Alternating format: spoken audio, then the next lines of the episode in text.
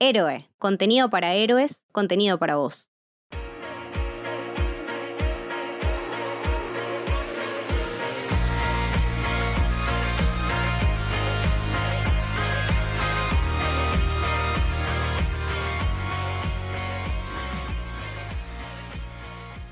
Bienvenidos y bienvenidas al Camino del Héroe. Mi nombre es Mili y hoy estoy con Camito. ¿Cómo va Camito? Hola, ¿cómo estás? ¿Todo bien? Y vamos a hablar de Last Night in Soho, película de Edgar Wright. ¿Qué onda, Camito, vos? ¿Qué te pasó con esta peli? Eh, me pasaron cosas con esta peli. Me pasó que la verdad me gustó mucho. Tiene algo que a mí me encanta, que son los 60s. Eh, que bueno, me interpela por todos lados esta peli, literal. Y nada, me fascinó. O sea, el tema de la colorimetría, el tema de eh, las referencias que toma de los autores a los que les hace homenajes, que son nada, sumamente palpables y sumamente eh, con clase estas, estas referencias que vemos a lo largo de la peli. Me parece que ellas dos la rompen toda, toda, toda. Eh, qué grande que está la niña Jojo Rabbit, por el amor de Dios, tiene como dos hijos, tres hipotecas y cuatro carreras, o sea, wow. Mal, mal, eh, creció, qué, qué ojos igual, yo no había notado en otras películas de ellas los ojos que tiene. Es hermosa. Hay una escena que le hacen un primer, primerísimo plano solo a los ojos y, increíble. Sí, la verdad que es una mina hermosa y, talentosísima. Es eso, eh, me hicieron acordar, bueno, tanto ella como Anya a, las, a lo que eran las actrices de antes, ¿no? Las de los 60 con esas miradas y esas eh, expresiones tan eh, notorias y ese brillo y como esa personalidad tan despampante, eh, bueno, y, además por, por la época que, con la que ella estaba obsesionada, pero me pareció que por momentos eh, realmente te vendía este personaje de, de, una niña que está completamente enamorada de una época y que ya está como mimetizada. Es nada, maravillosa, me encantó, me encantó. A mí particularmente me gustó mucho cuando la vi, me pareció muy entretenida, creo que hoy en día decir eso también es bastante valorable, que tipo no, no teorizar tanto las películas, sino a veces sentirlas y que te pase y divertirte y pasar un, buen rato. Em, me pareció muy divertida, me gustó mucho, creo que visualmente, como decías vos, tuvo una iluminación perfecta. De hecho, hay una definición que tengo que atribuírtela que me pareció magnífica. El McGuffin que estuviera ese cartel cerca de la habitación de ella para poder jugar con la iluminación y con los colores eh, de una manera perfecta, que le da importancia no solo a la iluminación porque quede lindo, que también creo que es algo que va en relación con la música. Me parece que no es que, bueno, pongo gitazos porque queda lindo, sino que también te va contando la historia. Es que es el sello de Edgar Wright, o sea, todas las películas de Chabón constantemente dialogan entre el soundtrack y lo que está pasando. Eh, es que encontró la mezcla perfecta. Aparte, mismo esas canciones que son medio como alegres pero lúgubres. Eh, es muy extraño, pero es como que casi que en la misma canción junta las dos personalidades de las chicas, ¿no? Como que las puedo ver tanto a, a Thomasin como a, como a Anya. También me gustó mucho en el dress code de ella, de Lois, que empieza de una manera como mucho más alegre, con colores pasteles y floreados y estampados, y va como mutando después al, rosa, como algo más alegre cuando la conoce a ella, y después la decadencia que tiene psicológicamente, cómo se ve reflejado primero en el azul de la depresión y después del, negro. Eh, nada, me parece que cuando los directores empiezan a jugar con esos simbolismos y, va más allá del, del guion explícito, se vuelve más interesante y le da como otra vuelta de tuerca, donde se ve reflejado también que la piba está re mal el de la cabeza, que no la está pasando muy bien, pero no hace falta que, te lo digan de alguna manera. Sí, después también, bueno, eh, lo, que decíamos, ¿no? De, la música y me parece que en este caso la, la, conjunción está perfecta, que es la música, la dirección y la edición que tiene esta peli. Eh, el montaje me parece sinceramente exquisito y que también eh, toma de estos directores que, tanto conocemos y que tanto vimos, ¿no? Como es, por ejemplo, De Palma con, este uso de esas tomas, eh, bueno, de Argento con, su color y con, sus significados y, bueno, con el cuchillo y con, estos elementos clásicos del hielo y aplicarlos ahora a, esta historia, ¿no?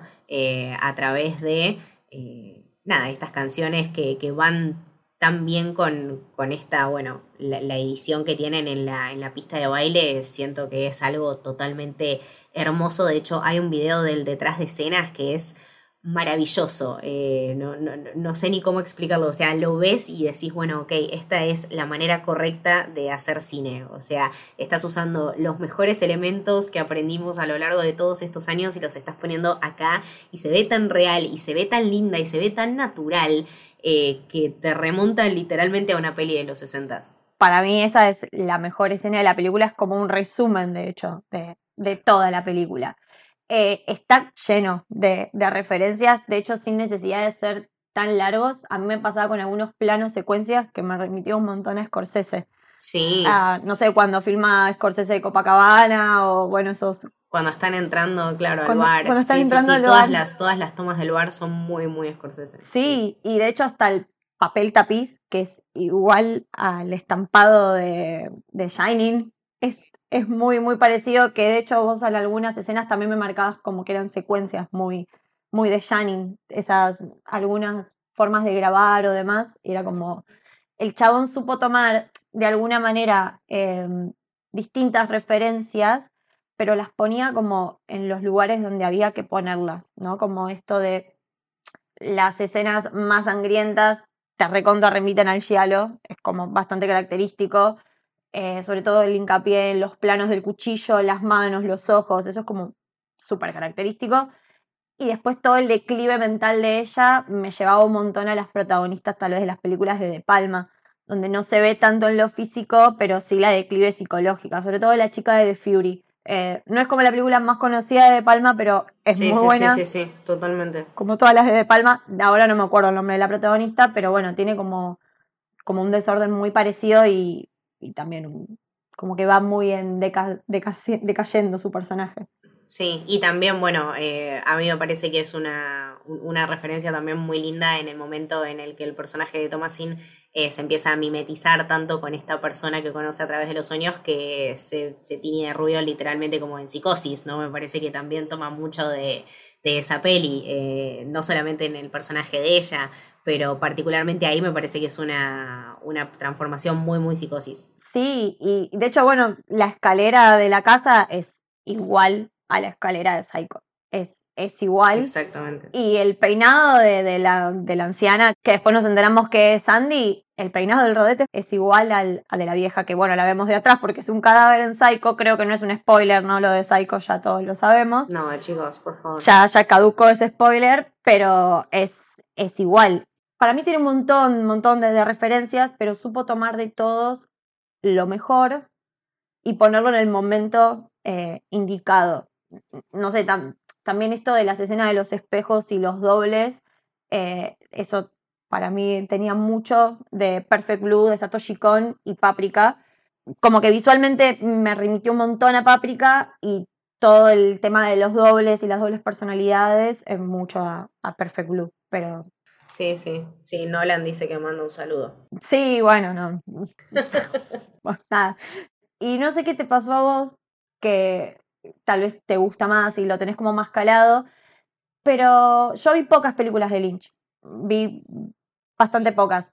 Pero Mulholland Drive es una de las que vi. sí. Y me gustó. Y cuando veía la película decía, che, la relación de ellas. La relación entre ellas, es exactamente. muy parecida a la que tenían ahora. Y aparte, sobre todo por todo lo que es lo corporal, ¿no? Cómo, cómo ellas realmente eh, se comunican a través de eso. Creo que aparte eh, tienen el mismo perfil, ¿no? De, chica como, bueno, con, estas necesidades de encontrar a alguien que la entienda o, empatizar también con esa persona. Y me parece que juega muchísimo con eso y con el contacto entre ellas, con los abrazos, con las miradas, con el tocame, estoy acá para vos y te quiero ayudar. Em, me parece que, nada, como, como, como vemos ahora quizá en, otras pelis como es eh, West Side Story, no es necesario eh, el tema del feminismo eh, con un cartel gigante todo el tiempo, ¿no? Sino que está en las pequeñas cosas y sí, me parece que esta es una hermosa, hermosa relación entre ellas, totalmente. Y hablando de, como veníamos hablando en, episodios anteriores, de todo lo que es la perspectiva de género me parece que también ofrece un, lindo punto de vista desde esta relación donde ellas no son enemigas, ¿no? sino que están ahí para, para ayudarse y que se entienden hasta en los momentos más difíciles. Sí, y ninguna juzga. Como que ninguna apunta, apunta con el dedo. Y creo que también es de mucha perspectiva cómo, cómo decidió encarar y grabar la escena, la primera escena de la violación de Sandy, que me parece que es una de las escenas más fuertes de, la película, que te genera mucho terror.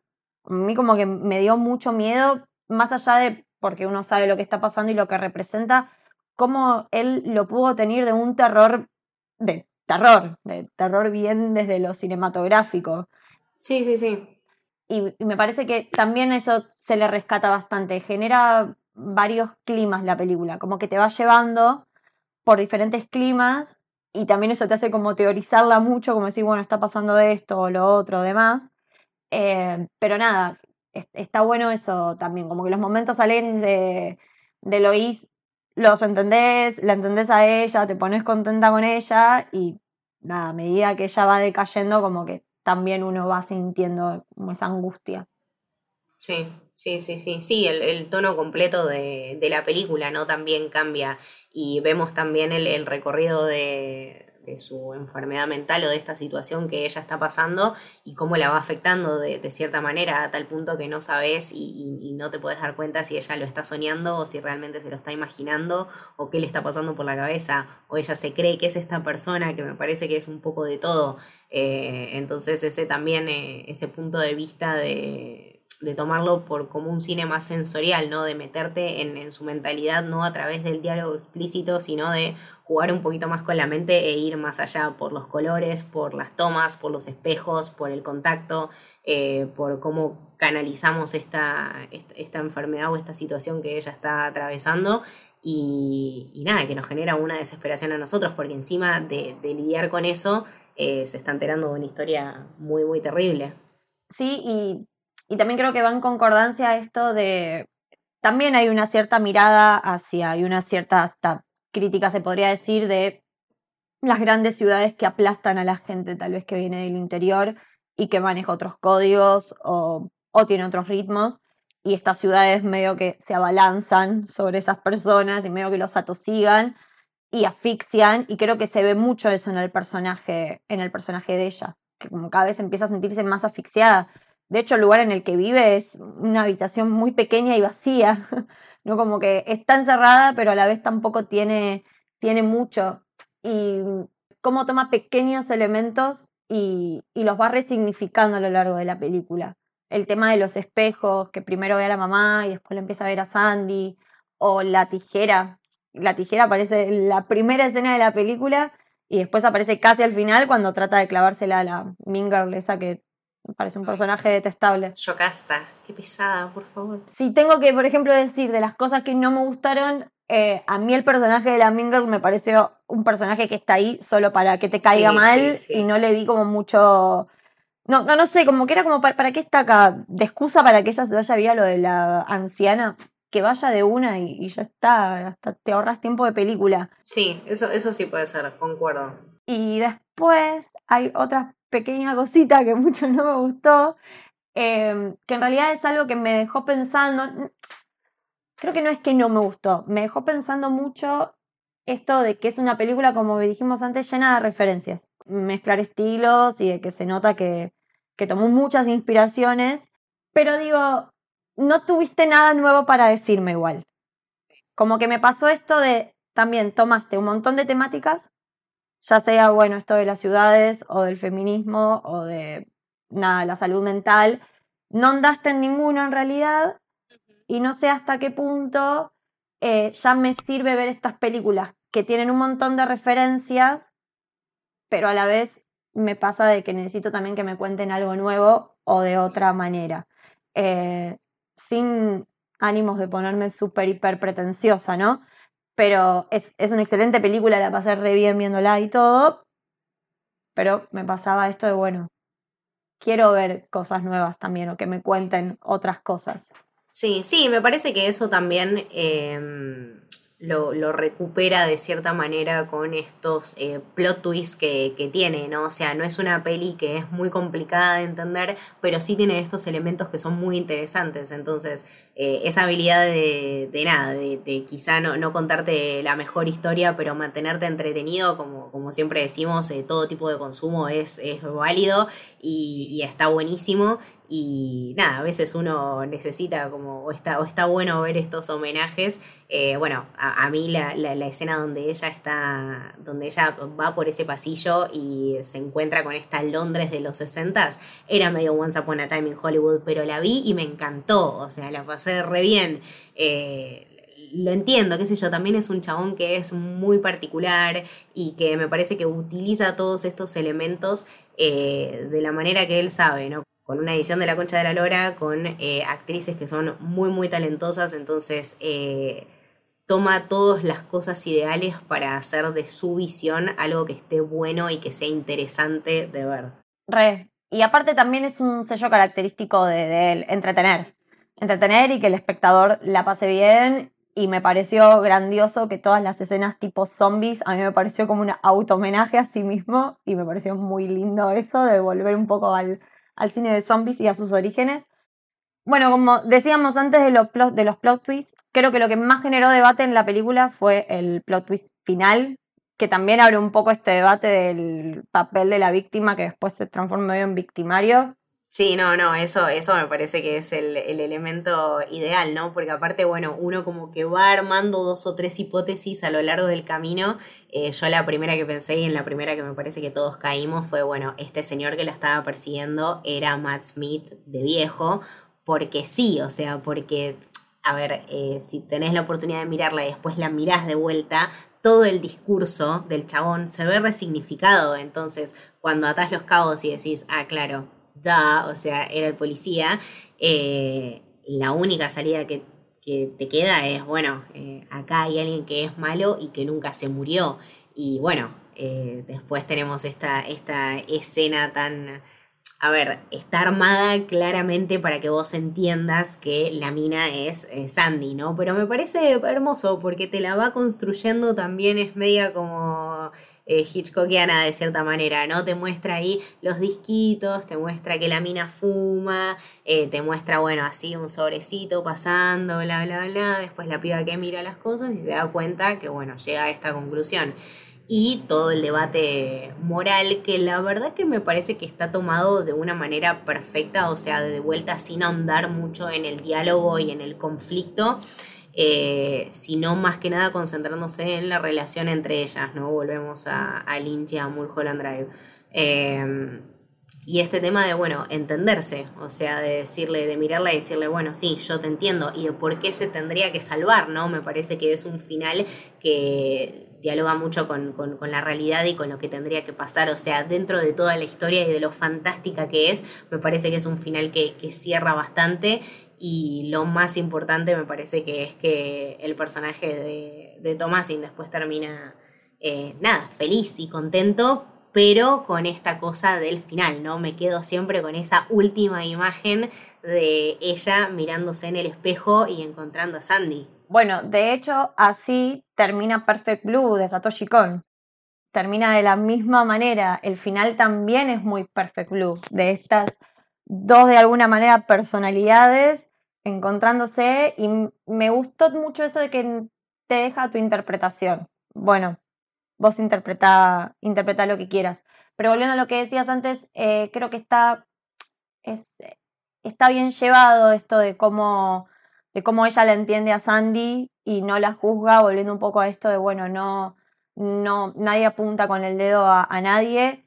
Y creo que hubo un par de críticas con esto de, oh, bueno, pero era una asesina, yo qué sé, como que me parece que la película no va a eso y al director creo que tampoco le, le, le, interesa, le interesó eso, no le interesó contar esa historia, si no hubiera contado la historia de las víctimas, y no es ese el, el caso.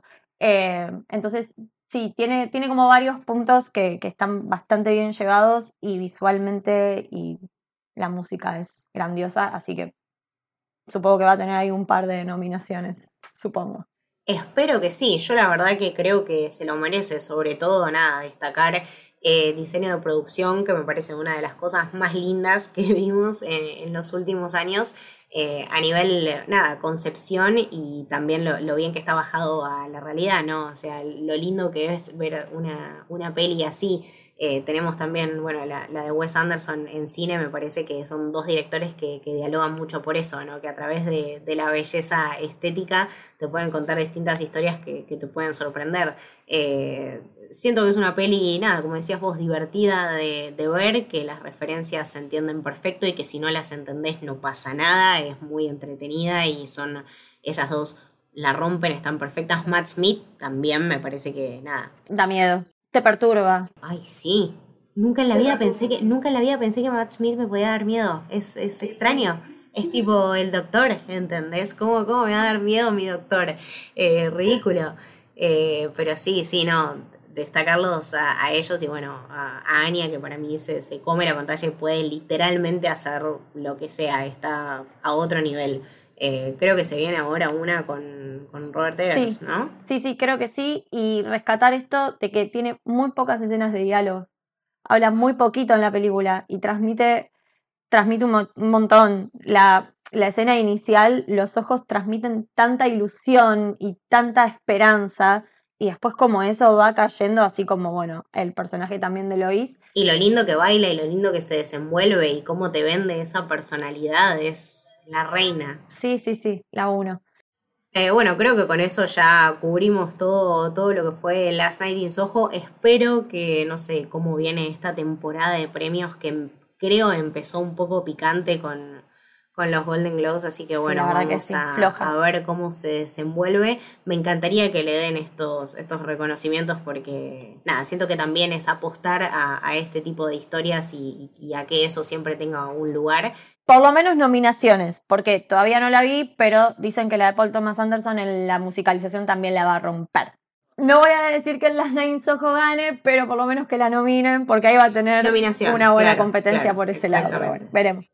Sí, sí, sí. Eh, pero bueno, buenísimo. Eh, Mili, ¿a dónde te podemos seguir? ¿Dónde te podemos escuchar? En Twitter como Dicilian con doble S de abajo. Y en de la casa de héroe, el podcast El Camino del Samurái. Ahí hablamos de anime y de manga. El que quiera pasar por ahí está más que invitado. Perfecto. A mí me pueden seguir como Camito del Héroe, tanto en Twitter como en Instagram. Al podcast lo pueden seguir como Camino Héroe y Camino del Héroe en Instagram.